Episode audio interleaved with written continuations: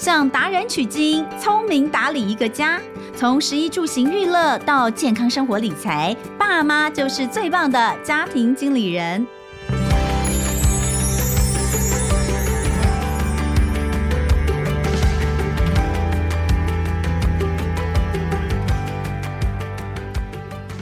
大家好，欢迎收听《亲子天下家庭经理人》，我是主持人萧同文。有没有这个礼拜趁着这个天气好的时候，把你家的枕头啦，还有这个被子啊，呃，就是放在呃这个大的黑色塑胶袋里面去晒一晒哦。今天很开心邀请到林口长庚医院的临床毒物中心护理师谭敦慈老师。今天我们要来聊聊的是家庭里面的常见毒素啊。欢迎谭敦慈老师。好，大家好。哎，老师，这个、嗯、家里面的毒素，讲到毒素有点恐怖哎。是这个毒素是真的有毒吗？呃，基本上哈，我常讲，我们可以少吃一点，少喝一点，嗯、但是绝对不能不呼吸嘛。对。所以呢，我还蛮在意家庭的空气品质。嗯，哎，那家里面常见或是我们生活中常见的毒素，它可能来自于呃哪些东西？我的意思是，是在食衣住行里面都有吗？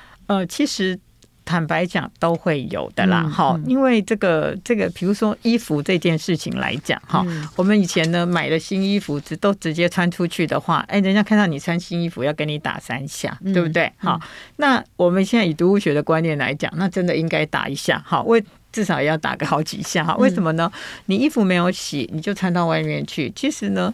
基本上对你的皮肤也不好。还有呢，我们知道新衣服上面呢，可能有一些染料啦，一些呃这些让它不皱的这些物质存在。那这些呢，可能都是一些有毒物质。像过去曾经发现到一些不会免烫的这些衬衫啊，或者一些牛仔裤会有福马林。然后有一些这个这个什么呃，福马林吗？对，是拿来泡那个。福马林不是拿来防腐的，对对对。然后呢，像有一些这个彩色图案呐、啊，可能有重金属，那甚至有一些这些很多的这些环境荷尔蒙哈。所以呢，其实我们常讲，衣服买回来真的要洗一下啦。嗯还有呢，其实我们家小孩哈，小时候呢，绝对不给他们穿着上面有很多什么图案的，什么 Hello Kitty 的那种，对，Mickey Mouse 海绵宝宝、派大星这种。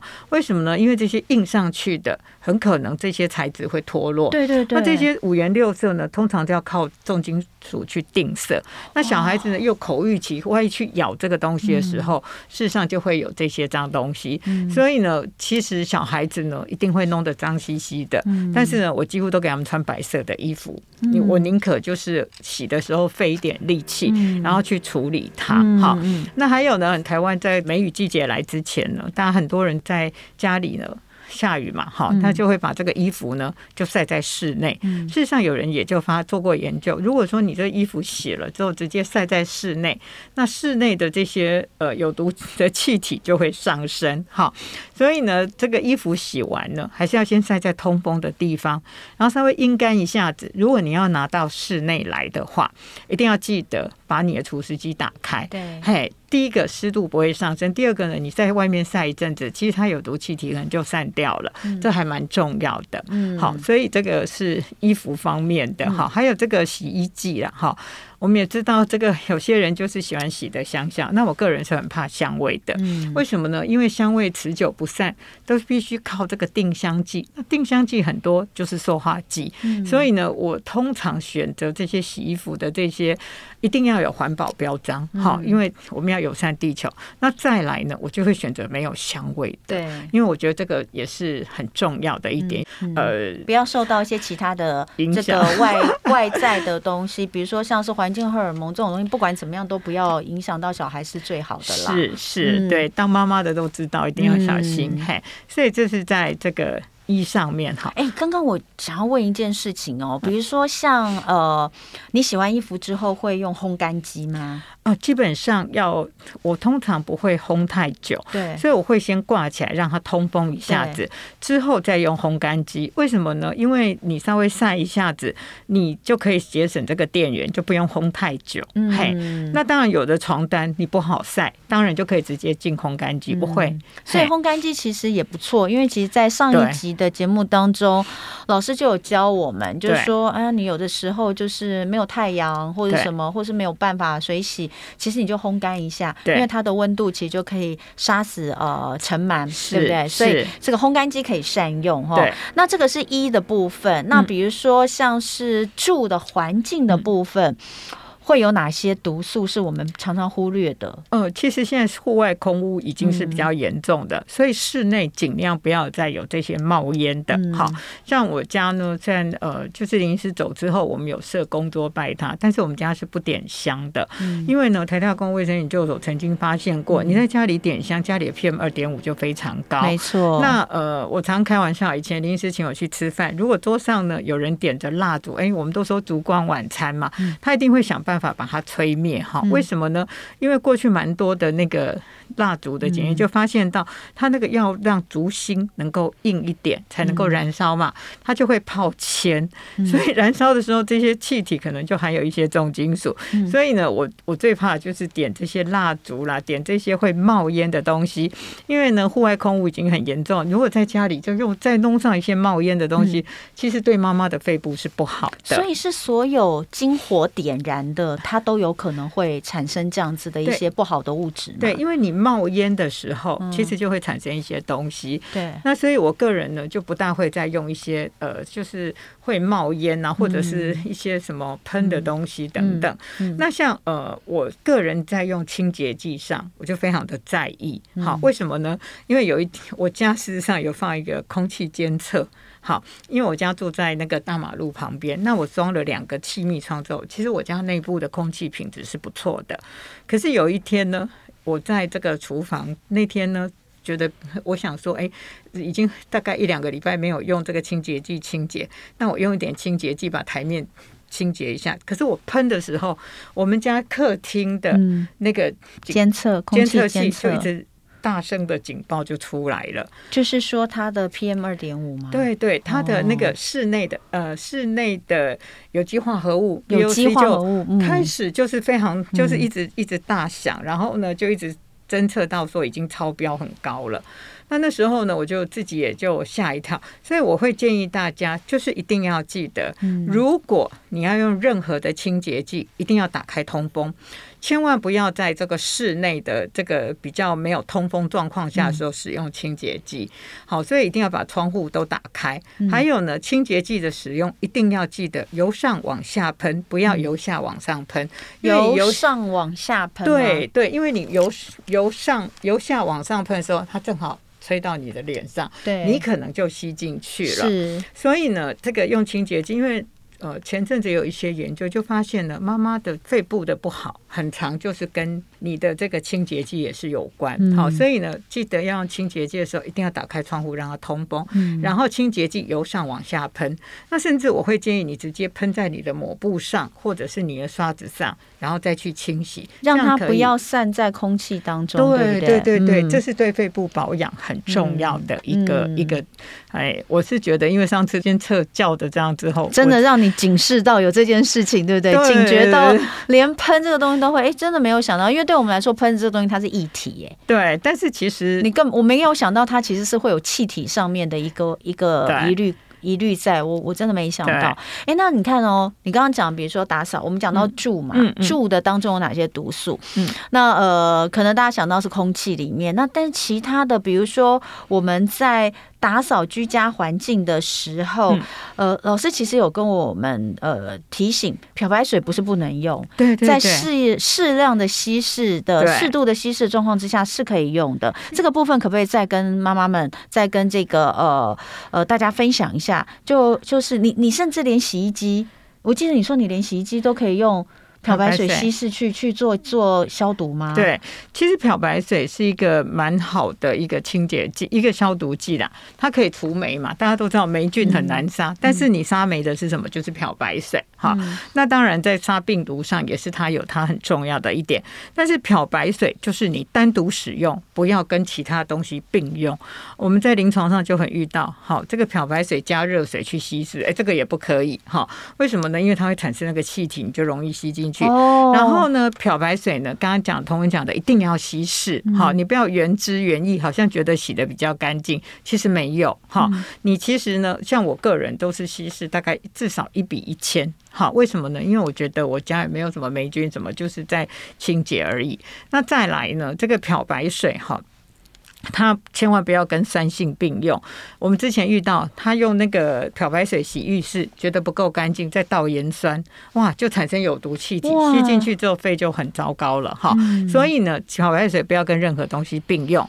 还有漂白水用完不要直接倒马桶，为什么呢？因为你直接倒马桶，你可能把你的化粪池的那个菌啊都杀死了。万内化粪池可能要要做一些处理了，好，那你最好的方法，像我用完漂白水会放在那个阳台。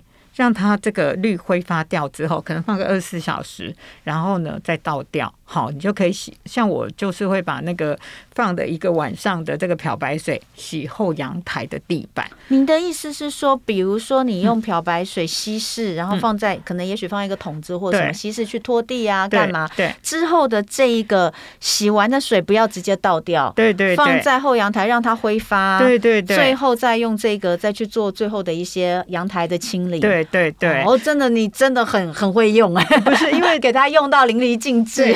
第一个，我们因为台湾水资源不足，我们不要浪费水，这是重点之一。第二个，你不要直接倒马桶，因为很多人就直接倒马桶，那会杀死化粪池的这些细菌，没办法帮你分解这些排泄物，这其实是蛮严重的一个问题。哇，嘿，那最好是说，哎，这个你如果每个大楼每个人都倒的话，那个化粪池可能寿命会很短。好，所以要特别注意这个。嗯，那漂白水就是使用上，大家注意，其实它是一个蛮好的这个消毒清洁剂。嗯，哎嘿，一比一千的稀释，嗯，你在清理洗衣机的时候也是，我也是这样。对，哦、因为我们知道有些人洗衣机洗洗会有海苔，好，这是为什么霉菌的关系？很恐怖。那他们通常我其实呢是洗白色衣服的时候就会用这个漂白水，嗯、所以我用一比一千的时候先。放在这个洗衣槽里面，但是呢，在让它泡一下之后，我会把白色衣服都丢丢进去，让它泡。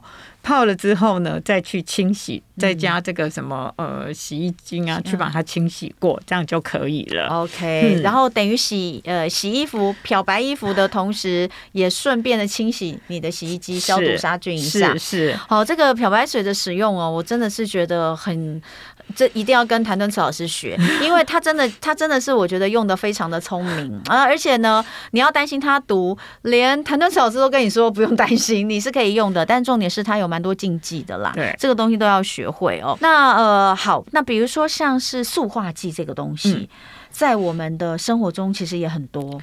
是，其实塑化剂之前在这个起源记这件事情上哈，所以就让台湾一直很惊吓的哈。那我个人呢是没有使用保鲜膜哈，为什么呢？因为我们家没有什么剩菜，因为我们家吃饭是配给制，所以没有剩菜，所以我就没有用保鲜膜。但是呢，要提醒大家，这个保鲜膜最好不要接触食物，因为呢，这个过去蛮多研究，这个在。食物冷的环境下，但是呢，你盖上保鲜膜，它的油脂还是会让塑化剂溶解出来。所以呢，保鲜膜不要直接接触食物，最好是跟食物距离个两三公分，这样会比较安全。如果你是容器，对然后你盖在上面，对是可以，只要不要直接跟食物接触就好。对对，嗯、还有呢，因为我常看到有一些食谱哈，它就会叫你盖着保鲜膜到电锅里面去蒸。去蒸我觉得这个是我很受不了的地方，真的不行，是不是？对，因为。你知道你的生的这些东西可能已经有油脂了，然后你又加热，是不是这样就让这个保鲜膜的塑化剂很容易溶解进去？当然你偶尔吃没关系，但是你偶尔一次、两次、三次，我觉得这样就不大好。哎，你知道过年的时候啊，很多定年菜，比如说一瓮的那个佛跳墙，对对，它是连瓮一起来的，然后他就跟你说，你复热的方式很简单，你就是整个你的那个瓮啊，你是把那个冷冻的呃丢进去东西，它冷冻的。嘛，你把它丢进去之后呢，用保鲜膜封口，嗯，放到电锅里面。为什么用保鲜膜？就是说你不要让蒸的那个水汽进来，就是让你的汤汁的味道会走味嘛。嗯，那那样子到底？我我建议还是不要盖保鲜膜啦，即便它没有直接接触到食物也不好，是不是？呃，如果没有接触到食物，但是因为我们知道我们加热的时候，保鲜膜有时候会膨起来，又下去又贴住食物。如果你真的要这样做，你的汤真的就八分满就好了，千万不要让它有机会泼泼泼泼弄到它，对不对？对，其实我觉得我自己在蒸佛跳墙的时候，我是没有盖保鲜膜的，那水蒸气也没有毒哈。这个大家很担心，就是说，哎，这个电锅的这个水啊。会不会有什么氯啊？其实自来水厂早就帮你做过研究了。你这个用电锅呢，这个里面的水呢，外锅加的不管是自来水哈，其实呢，十分钟之后三氯甲烷百分之百去除掉，氯去掉百分之九十九点八，其实是很安全的。那我觉得一点点蒸汽应该也不会影响到风味啦。我觉得安全还是最重要。哎，还有一个东西，你既然讲到电锅，你家里是使用这个大同电锅吗？是，大同电锅要嫁妆哎，对。哎，我也是。对呀、啊，每个人的嫁妆都是我也是有一个大同电锅的嫁妆。嗯嗯、可是我觉得电锅里面到底要不要清洁？你知道有人电锅都不洗的吗？哦、不行不行不行哈！老师吓死了。对，我真的是有时候我听到一些事情，我自己真的还蛮蛮觉得可怕。其实电锅每次用完。好，不管你是电子锅、电锅，一定要用这个布把它里里外外擦干净。嗯，然后呢，其实电锅旁边有一个小铁扣，那个就是让你挂锅盖的。好，然后电子锅用完里里外外擦干净之后，不要把锅盖盖起来，为什么？里面可能有湿度，那很容易长霉菌。所以呢，其实锅子用完。盖子是要打开的，让它通风。嗯、就像我们讲过，洗衣机也不要盖起来，这是同样的。嗯，所以电锅是要，当然这个是每天使用，使用完你要把它擦干，然后让它打开。对，对，对，那到底要不要洗它呢？当然要啦，因为电锅里面如果有食物残渣的话，其实它有一些那个垢会里在里面哈。嗯、那我是建议，现在现在其实也很方便，现在有人在专门在卖那个电锅的清洁剂。嗯，你就是把它倒下去，然后呢，你。如果说你你觉得很麻烦的话哈，你就直接加一点热水下去，轻轻的刷就很干净了。那如果说你已经机构太多了，你可以加醋，然后呢加水，好，那看你脏到哪里，然后盖起来，然后你按下去，你感觉到它稍微有冒烟了，你就把那个开关拿掉。对，嘿，不要让它。煮到跳起来，因为煮到跳起来，它里面可能都焦了哈。哦，那当然这很简单哦。那个焦，有一次我真的也不小心，就是没有去弄起来，结果它那个柠檬都焦了。但是呢，你用水一冲，它就都很干净了。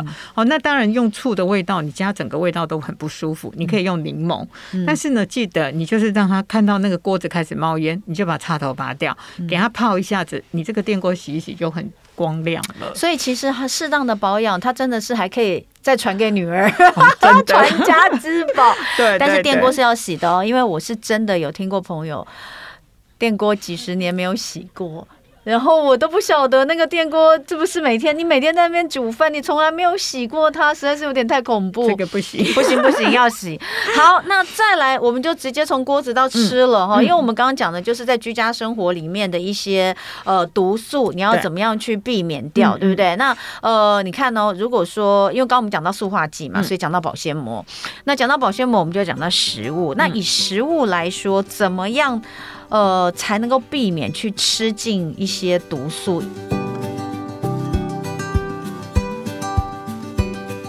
当然，我们理解就是添加物尽量少，对不对？所以像呃，老师都会教我们在烤。你看，每年中秋节前，谭敦慈老师都要出来讲一下烤肉啊，我们可以尽量用健康的腌料啊，等等。其实日常生活也是一样，对不对？是，其实我觉得哈。养生其实很简单呐，就是两个字叫简单哈。嗯、所以你其实不要把事情繁复了，嗯、那就是最好的避毒哈。嗯、那我们也知道，就是说这个松花剂，我们刚刚讲保鲜膜，还有家里的这些呃锅碗瓢盆呐，尽量选择没有颜色，然后呢就是。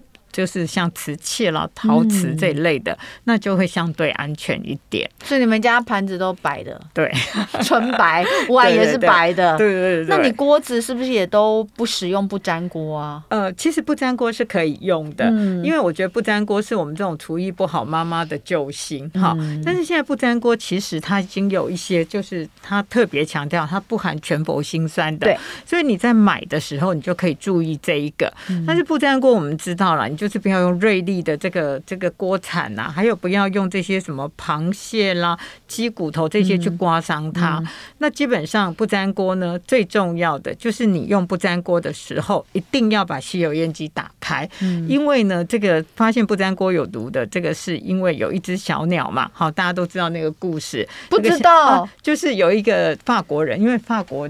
最早他们有很多这个不粘锅，不粘锅就从那来的，对对对对。然后呢，就是有一个妈妈把那个火打开之后，在客厅电话响了，她就去接电话，结果回来呢，她这个锅子就干烧，小鸟就昏倒在旁边了哈。哦、那小鸟体积比我们小很多哈，它中毒了，常常就是我们就要怀疑我们自己是不是哎有毒物质暴露了嘛哈。对。然后后来就发现原来是全氟辛酸，嗯，所以呢，我们就要知道我们用这个。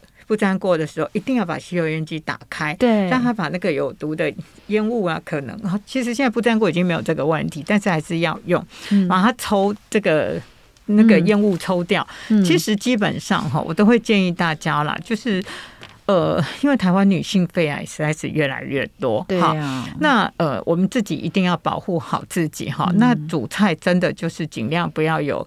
爆香这个动作，那其实不爆香的菜也不会太难吃嘛，哈。那保护妈妈的这个肺很重要，所以呢，我都会建议大家不要爆香。还有呢，这个抽油烟机。一直要开着，很多人都会觉得抽油烟机很吵，所以炒完菜第一件事就把吸油烟机关掉。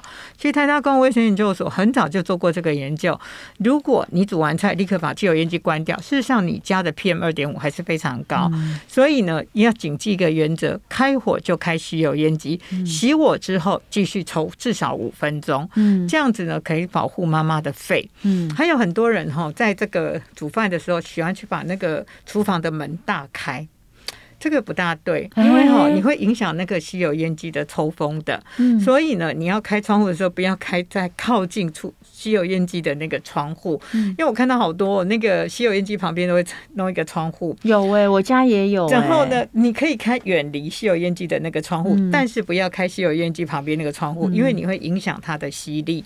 还有呢，吸油烟机一定要定期的清洁。那前几天就有人问我说：“他说我的那个吸油烟机上面卡满了油，那。”我要不要换这个吸油烟机？当然要清洗，要更换。为什么以前就有人发现呢？这个吸油烟机的清洁的程度，代表这个妈妈的肺的清洁程度。哈、嗯，所以你家的吸油烟机真的要定期的清啦。像我自己煮完饭之后呢，我就会用小苏打泡水，好，然后呢，它在转的时候，你就看它好像转一下，你就喷一下，然后呢，大概。其实大概几秒钟喷一下，喷一下，然后它就会把油污带走。嗯、然后甚至我现在有时候我没有用小苏打水，我用什么呢？那个有一种那个水蒸气喷雾。嗯、然后呢，就要煮完饭的时候，它还是转的时候，我就用那个水水蒸气去喷它，是热的，然后它就会有一些油垢滴下来。嗯、然后你让它吸完之后，你就把这些脏污擦掉。嗯、所以呢，我家的吸油烟机就非常干净。但是也有一个问题，然后，因为我太常洗了，我吸油烟机的旁边就开始有。锈掉哦，对对对，因为你用的还是毕竟是水嘛，对不对？对，但是你要擦干。嗯、还有呢，一定要记得一件事，确、嗯、定你家的吸油烟机的排烟管有没有排到外面去。嗯、因为过去这种案例蛮多的，就是他买的是样品屋，结果呢，他那个吸油烟机的排烟管根本没有到外面，嗯、他就一直在室内，所以他们那一一家里面好几个人都没有抽烟，没有什么。都得到肺癌，嗯、所以呢，也要看一下你家的那个排烟管有没有到外面，嗯、还有排烟管如果真的已经积了很多油垢，要换掉。为什么呢？过去消防局好像有一些统计，就是说有餐厅因为排烟管上面太脏了，对，就积了很多的油，嗯、然后呢又大火这样一炒，火就这样上去了，就烧起来了。哦对，所以一定要小心的，就是这个排烟管是否干净。嗯，哎呦，听得我都觉得我快要那个呼吸困难了，好可怕哦！所以这个我们可能只是觉得很懒的，你知道，像我自己也是都会清，我是每次煮完饭一定清、嗯、对对对清，可是我没有每次清。排油烟机，我是清周边呐，我都会清的很干净。嗯，但是排油烟机就是可能真的一段时间才会清一次。对，那有很多的我知道很比较忙碌的这些妈妈们，他们真的可能是只有年前的大扫除才会去清它，它就会非常非常的脏。对，所以这个东西还是需要大家注意一下，因为呃，这个是会影响到你的呼吸的啦，是，这会影响到呼吸，好可怕哦。所以这个要特别注意。然后另外，呃，隔夜菜要怎么保存加热这件事情，谭敦慈老师其实他们家是没有隔夜菜的。哎，我觉得配几次真的非常好，哎，真的，就就是大家一人一盘，我觉得像西餐那样子，一人一盘，就就而且看起来也很丰富啊。对。可是我不知道为什么，你知道有很多传统传统的那种概念，就会觉得这样不够澎湃，这样很很可怜。家里面就是一定要几菜一汤，这样子才看起来 才才够。可是这就很容易，有时候就剩一口两口。对对，真的很讨厌。嗯。但是还是得要保存的话，你就是要放在这个密闭的保鲜盒里面吧，对不对？对，要来做。冰那呃，怎么样洗菜才不会让农药残留？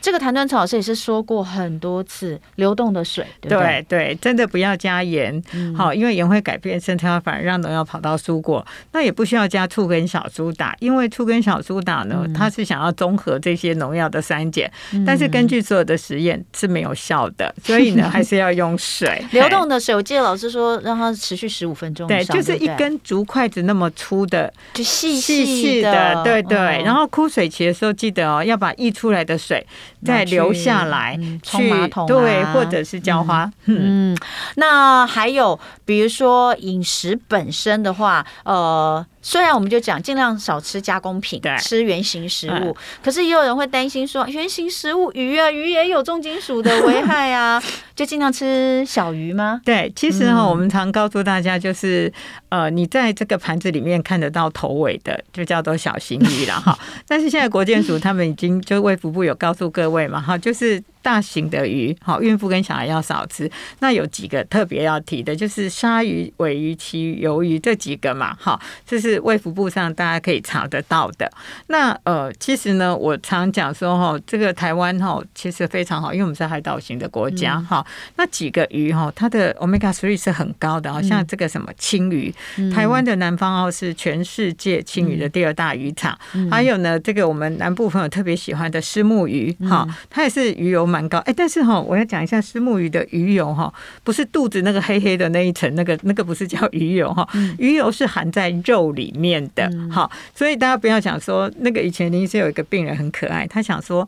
哦，他讲 omega 水管呢，他就每天都吃虱目鱼肚，而且都把那个黑黑的那个鱼油有没有就吃掉，然后煎出来很多油，还拿来拌饭，哇，结果胆固醇飙高哈。哦，对对对，吃鱼的油也会胆固醇飙高。对对对，其实哈要吃的是它的鱼肉里面的 omega three。哈，那所有的鱼油，我们说都是在，如果我吃新我吃新鲜的鱼，它其实都在鱼肉里面。对对对。哦，但是我还要提醒一件事情，就是你煎。大型鱼的时候，好，比如说你真的很喜欢吃这个尾鱼、鲑鱼，对不对？好，那美国他教你怎么办可以减少重金属呢？其实大概毒物学会叫你有几个地方不要吃：鱼头、鱼肚、鱼皮啦。好，那美国他就教你说怎么样去除这个减少这个重金属呢？他叫你去皮去煎。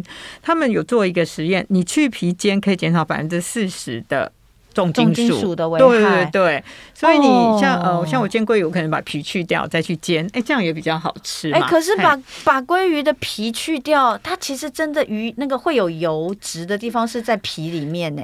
然后大家就会说这个很好啊，这个油 鱼油我们要拿下来留下来煎蛋啊、炒菜啊，所以不要是不要啦，嘿，因为你在煎的过程中，其实可能有一些就焦了。对但如果又拿来炒菜，事实上反而比较不健康。嗯、好哇，所以这个告诉大家，就是你吃鱼担心有这个重金属的话，哎，小鱼尽量吃这个有头有尾的，大型鱼就是去皮。对，头不要吃哦，去皮去尾哦，去皮去皮去头去内脏。对，好，这就是聪明的健康饮食法，远离毒物。好，那呃，今天非常谢谢谭敦慈老师。最后还是我们要来一个生活妙管家。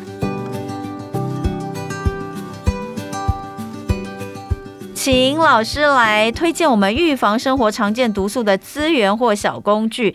第一个当然还是要来推荐谭敦慈老师的《安心生活全图典》啊，那这个里面就是食衣住行各方面都有的。那呃，主要安心呃这个生活全图典的推出，就是希望能够让大家远离毒素嘛，对不对？好，所以这是第一个。第二个其实讲到就是鱼耶，是。呃，老师推荐的是台大医科鱼，对，这是有点典故的。嗯，因为林医师以前有个同学，他爸爸呢就是帮人家做保，结果倒闭，被他保的那个人就跑掉了，所以他爸爸就负债，他们家就很穷，那他们就专门在菜市场结束之后就去买那个鱼，依照这种青鱼啊等等啊，青鱼、秋刀鱼、刺破这种都算是奥鱼啊，就穷人在吃的。那他们家就去买很多这种鱼回来，然后呢，因为那时候很廉价，就吃这个鱼。然后林医师就说他非常的聪明，哦、他说他好那个数学微积分一看就懂了，不用算了就知道了。所以呢，然后后来这个人呢就上了台大医科，这个也是非常完美的一个故事啊。为什么呢？因为他上台大医科之后，因为以前嘛，那个几十年前，民国六十几年的时候，然后这些债主呢就说啊，你儿子当医生，你一定不会跑路了，他将来赚钱就有钱还给我们，好，所以就也不追他债了。后来这个人呢，真的就台大医科毕业之后啊，他。就赚钱哦，真的是很辛苦。他走外科，然后就就还了很多债，还帮他们家里就买了房子等等。所以林医师常讲说，这叫台大一颗鱼，叫做什么青鱼了哈。然后就是他他小时候吃的这些鱼。对对对，因为这些青鱼啊、秋刀鱼这些哈，Omega 3是含量最高的。嗯。所以呢，这个我常开玩笑说叫台大一颗鱼哈。那你吃青鱼哈，记得要搭配一点洋葱、一点番茄，这些都能让它的效果更好。哦。对对对。哎那那老师，你青鱼都怎么料理？很多人青鱼就是烤嘛，对，因为像日式就是烤青鱼。对对对。那如果要加番茄跟呃洋葱，感觉上好像是可以烩，是不是？呃，其实我我是这样的，因为我不是一个勤劳的妈妈，因为我常常觉得妈妈不能太累，妈妈累了那个情绪不好，家庭气氛不好。好，那我们家家庭气氛都很好，就是因为我不能累哈。所以呢，我是这样子，我其实也是用烤的，但是我会这么烤哈，我就青鱼洗了，就是那种真空包的，对。洗了擦干之后，上面就放一些洋葱，对，然后呢就放进去烤。因为他们也有人做过研究，就是说用烤的青鱼，哎，其实它的那个 omega 3保留最多，营养素保留最多。但是你们也知道，吃这些蛋白质对我来讲呢，就常常会觉得比较腻。那我都会搭配什么呢？番茄，好，就是我可能会洗一小盘番茄在。桌上，然后呢，就吃几口鱼，吃一个番茄，就觉得哇，这样很好吃。然后呢，也达到了这个抗氧化的效果，因为番茄嘛，茄红素，然后又需要油脂才能吸收。嗯、还讲到这个台大医科鱼里面，除了青鱼啊之外，虱目鱼您说也是很好的。对对对。而且呃，听谭老师讲，我才知道原来虱目鱼有卖鱼柳啊！啊，真的，我真的不知道哎、欸，它是在传统市场才有吗？呃，其实超市跟传统市场场都有，嗯、对，但是鱼柳它这个，其实我觉得那个真的是超级方便的。嗯、为什么？因为它完全没有刺，而且呢，也不会有什么那个什么你要处理的厨余，它它连鱼皮都帮你去了。就是你吃火锅的时候涮那个鱼柳，我觉得非常棒。嗯、然后呢，就是你可以拿来蒸，拿来煮汤，嗯、甚至你可以直接把它拿来干炒，就加一点点油，然后小火炒炒炒，炒得很像鱼酥这样，然后小孩子都觉得很好吃，带便当也很好吃。其实小朋友。有哦，很很多小朋友小时候都很讨厌吃鱼，像我们喜欢吃鱼，也都是在大了之后。对，呃，尤其是四十岁之后，不知道为什么突然对于牛排这种东西 兴趣大缺，开始吃鱼。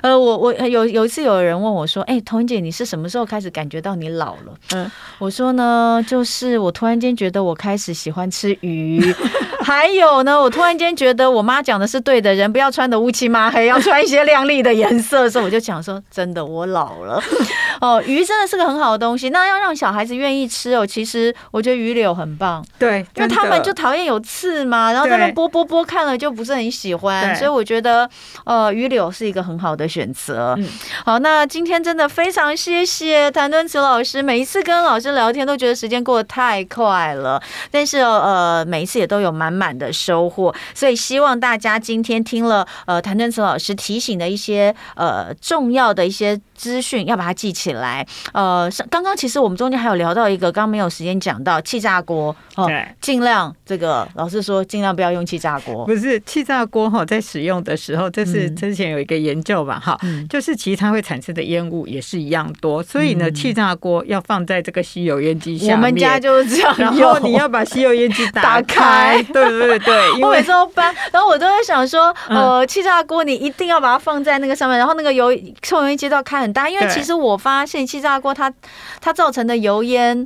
其实又很集中的从一个小孔中出来，对对对对，这个东西还有还有，我记得是说气炸锅，因为它其实油是喷到喷溅到上面，里面也应该要清理，对不对？对，我觉得气炸锅使用上哈有两件事要特别提醒，就是你用完一定要里里外外彻底的清干净，因为万一你还有残渣附着在上面，你下次加热的时候就容易产生有毒物质。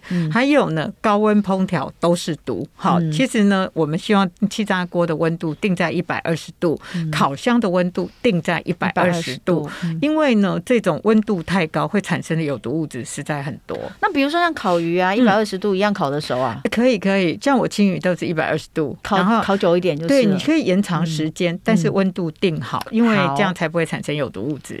好，这个最后还要再补一句哈，就是呃，在温度方面的控制。那希望大家今天都能够学到一些聪明的、安心的生活必读的方式。再次谢谢谭敦慈老师，谢谢，谢谢，也谢谢大家今天收听家庭经理人，我是童文，亲子天下 Podcast，周一到周五谈教育、聊生活，开启美好新关系，欢迎订阅收听 Apple Podcast 跟 Spotify，请给我们五星赞一下，也欢迎大家在许愿池给我们回馈哦，我们下次见了，拜拜。